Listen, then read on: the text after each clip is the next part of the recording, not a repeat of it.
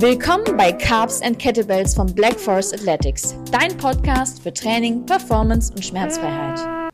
Hi und schön, dass du auch zur vierten Podcast-Folge mit dabei bist. In dieser Folge wollen wir uns mal mit folgender Frage beschäftigen. Wie starte ich als Anfänger ins Training? Wie mache ich meine Trainingsplanung?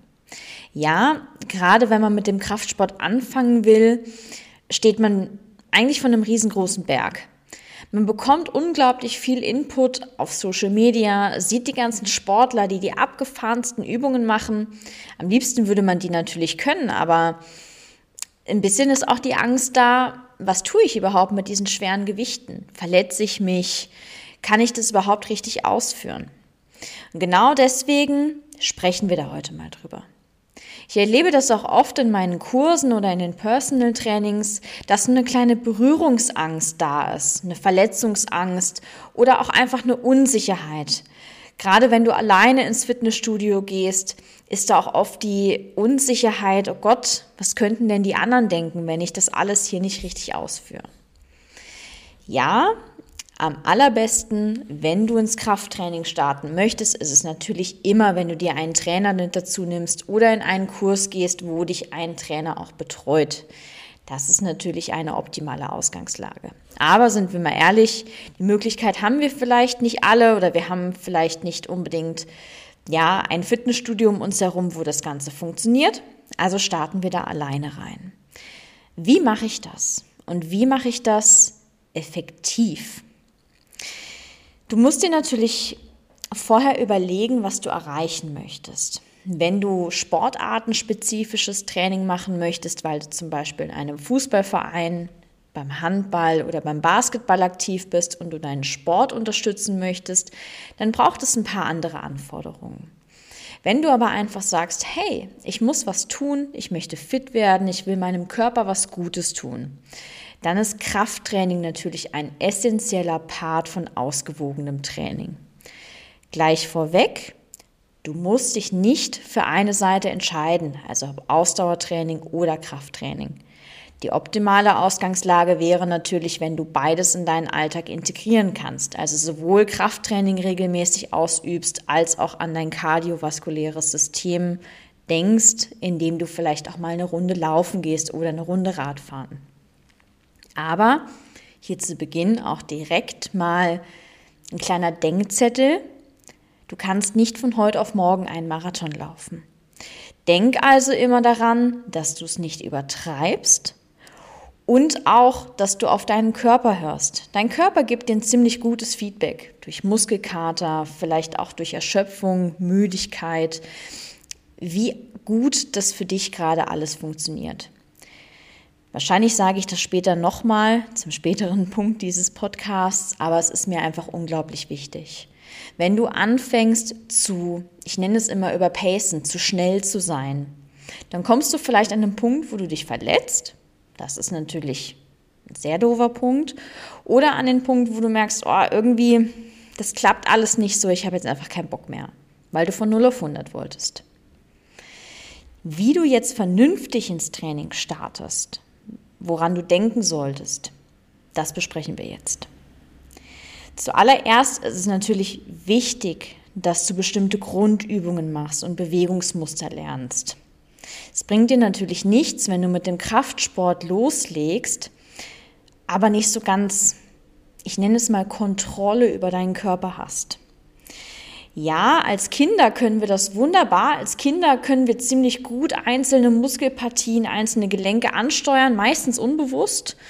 Ähm, aber Kinder sind einfach wesentlich beweglicher und aktiver als wir Erwachsenen, die dann doch relativ häufig am Schreibtisch sitzen. Deswegen ist es natürlich am sinnigsten, bevor du an die Gewichte gehst, bevor du mit schweren Gewichten trainierst, vielleicht erstmal deinen Körper kennenzulernen und zu verstehen, wie er sich bewegt, wie er sich verhält und wie du ihn kontrollieren kannst. Das kannst du wunderbar durch Mobility Training machen. Da gibt es ganz wunderbaren Content auf YouTube zu Mobility Flows. Du kannst auch mal mit Körpergewichtsübungen anfangen, wie einer normalen Kniebeuge ohne Gewicht, einer Liegestütze, einem Sit-up. Das klingt sehr langweilig, hat aber den großen Vorteil, dass du hier ein ziemlich schnelles Feedback von deinem Körper bekommst. Natürlich darfst du auch direkt ins Fitnessstudio gehen und solltest da an grundlegende Dinge denken. Es gibt sieben Bewegungen. Gehen wir schon mal ein bisschen auf das Thema Trainingsplanung ein. Sieben Bewegungen, die wichtig sind, um den Körper ganzheitlich zu trainieren. Das ist einmal das Ziehen oder auch als Pull bekannt, das Schieben, also der Push, auch einer Kniebeuge, Ausfallbewegungen wie zum Beispiel dem Lunge, Scharnierbewegungen, dem sogenannten Hinge, ja, und hier darfst du gerne an ein Türscharnier oder an ein Schrankscharnier denken, die, die Rotation und der Gang. Das sind also sieben Bewegungsmuster, sieben Bewegungsarten, die wir in unser Training einbauen sollten, um wirklich alles ganzheitlich zu trainieren und auch an alle Stellen zu denken. Jetzt wirst du mit diesen einzelnen, ja, Benennungen vielleicht nicht so viel anfangen können.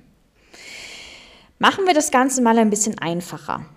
Wir brauchen hüftdominante Bewegungen, also Bewegungen, wo du die Hüfte benutzen, vorschieben musst, um dich zu bewegen.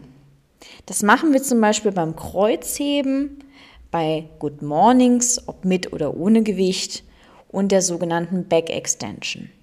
Es sind schon mal drei Übungen, die du grundlegend von Beginn an machen kannst, um die hüftdominanten Bewegungen schon mal mit einzubauen.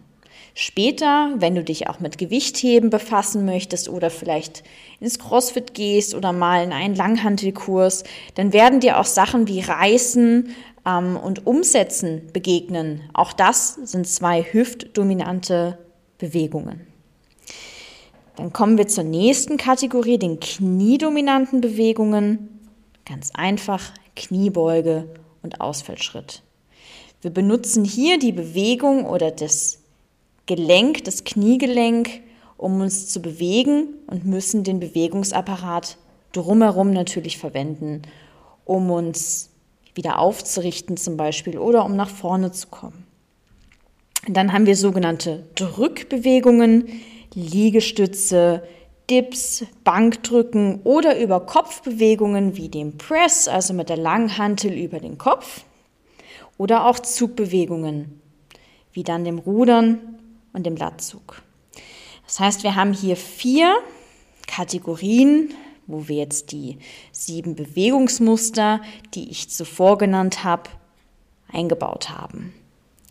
Und jetzt habe ich dir auch schon Übungen mit auf den Weg gegeben, wo natürlich ein paar mit, mit Gewichten sind und andere auch geführt an der Maschine, wenn du in ein klassisches Fitnessstudio gehst.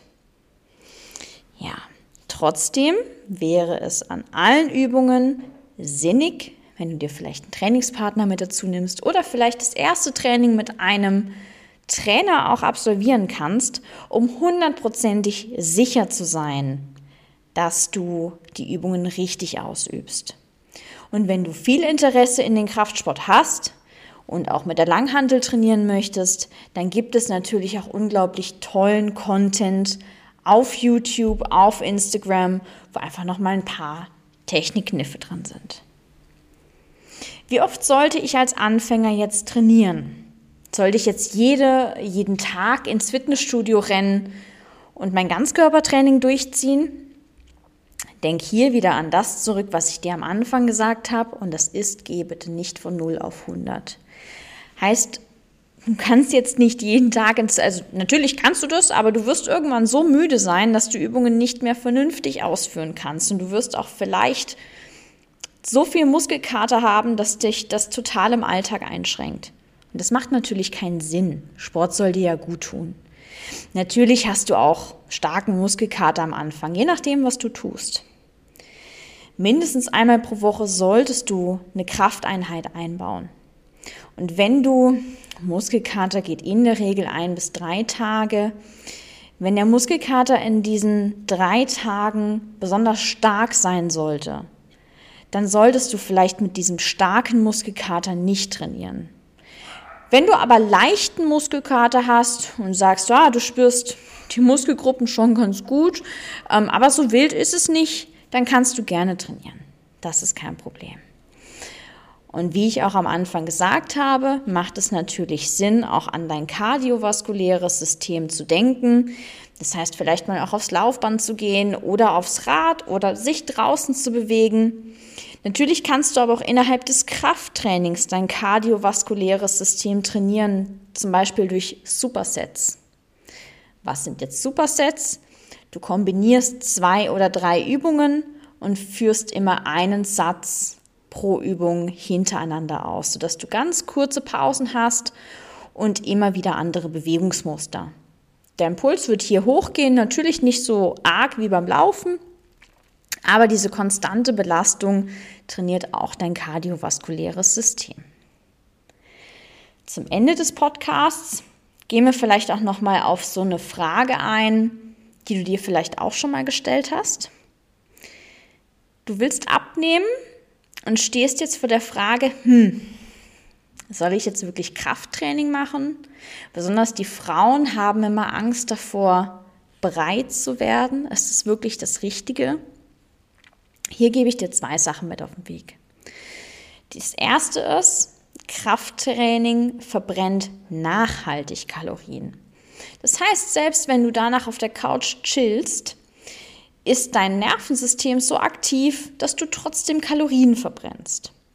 Und natürlich ist das Krafttraining auch besonders wichtig, um deine Gelenke zu schützen und um deine Muskulatur zu erhalten. Wir werden leider alle älter. Und desto älter wir werden, desto wichtiger wird es, den Bewegungsapparat stark zu halten, resistent zu halten. Denn wir bauen im Alter natürlich ab. Das waren jetzt schon zwei Sachen in einem Punkt, sodass ich die zweite Sache jetzt mit Bravour vergessen habe. Aber du wirst es mir verzeihen. Und wenn du jetzt zu all dem noch Fragen hast, das war jetzt relativ viel Input in kurzer Zeit dann darfst du mir natürlich gerne bei Instagram oder Facebook eine Nachricht schicken. Ich gebe dir vielleicht ganz zum Ende nochmal eine, eine kurze Zusammenfassung von dem Ganzen. Wenn du also jetzt ins Training starten möchtest, beginn vielleicht erstmal mit Grundbewegungen und Bewegungsmustern mit dem eigenen Körpergewicht, also einer Kniebeuge, einer Liegestütze, einem Sit-up und auch Ausfallschritten, sodass du das schon mal relativ gut kontrollieren kannst. Und dann überlegst du dir für dein Training für vier folgende Punkte Übungen. Das wären die hüftdominanten Übungen, wie ich eben gesagt habe, zum Beispiel das Kreuzheben, Good Mornings und Back Extension. Die kniedominanten Bewegungen wie die Kniebeuge und die Ausfallschritte. Dann Drückbewegungen wie Liegestütze, Dips, Bankdrücken und Über-Kopf-Bewegungen und zu guter Letzt den Zugbewegungen wie Rudern und Latzug. So, jetzt halte ich die Klappe und hoffe, dass dir der Podcast gefallen hat und freue mich auf das nächste Mal. Vielen Dank.